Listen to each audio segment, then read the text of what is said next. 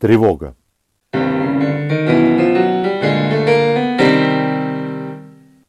Achtung, Achtung, то есть внимание, внимание. Так кричали немецкие солдаты, когда видели, что в небо поднималась эскадрилья а, под предводительством наших доблестных воинов. Они испытывали тревогу. С другой стороны, точно так же, когда немецкие самолеты бомбили территорию чужой страны, была объявлена воздушная тревога. Это в истории. В истории тревожное состояние – это состояние, когда нету определенной цели, когда есть что-то общее. Это не только относится к каким-то определенным военным действиям, но и к быту. Причем нужно различать, где есть тревога и где есть страх. Если есть определенная фигура, определенный образ, определенный предмет, то, конечно, есть страх. Есть э, страх перед тюрьмой, э, перед армией, перед родителями. И можно, например, э, спросить, кого ты боишься, ну, или что ты боишься, но нельзя спросить, кого ты тревожишься.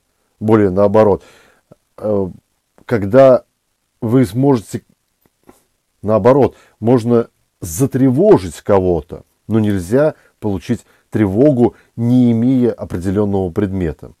С точки зрения психологии, тревога – это обратная проекция, то есть не проекция себя в мир, своих представлений мир, а проекция мира в себе, ну, точнее говоря, не мира в себе, какого-то отличительного состояния, то есть когда идет не так, как надо, не так, как привычно, то есть когда человек видит, что это не мир и переносит в себя состояние изменений во внешнем пространстве.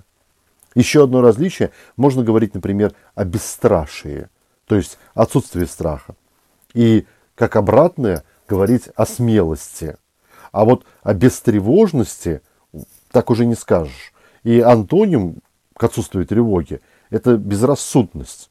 Потому что тревога именно безрассудна. Она без разума.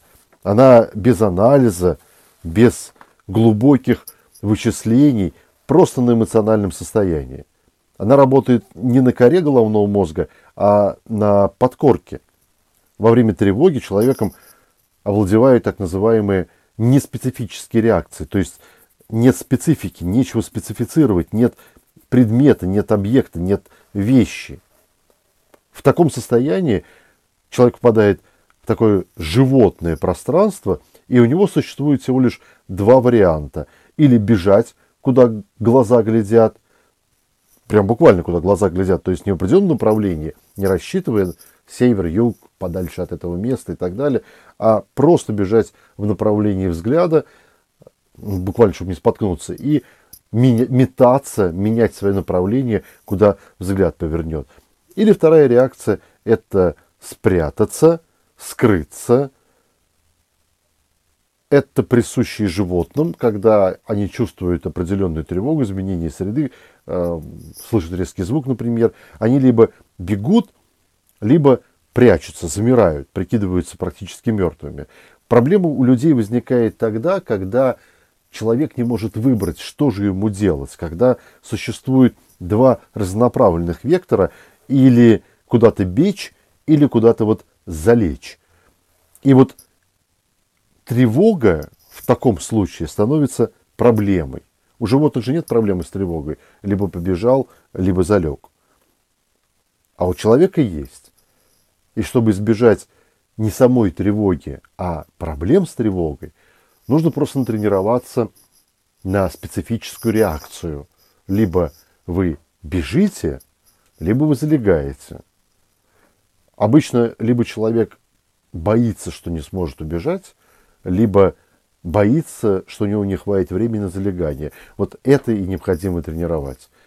Либо вы тренируете себя как беглец, то есть буквально вот э, пробуете бежать марафоны или спринтерские гонки или средние дистанции, неважно. Вы тренируете себя на определенный способ действия – либо вы занимаетесь, например, йогой или какими-то подобными практиками медитативными, чтобы можно было спрятаться и переждать тревожное время.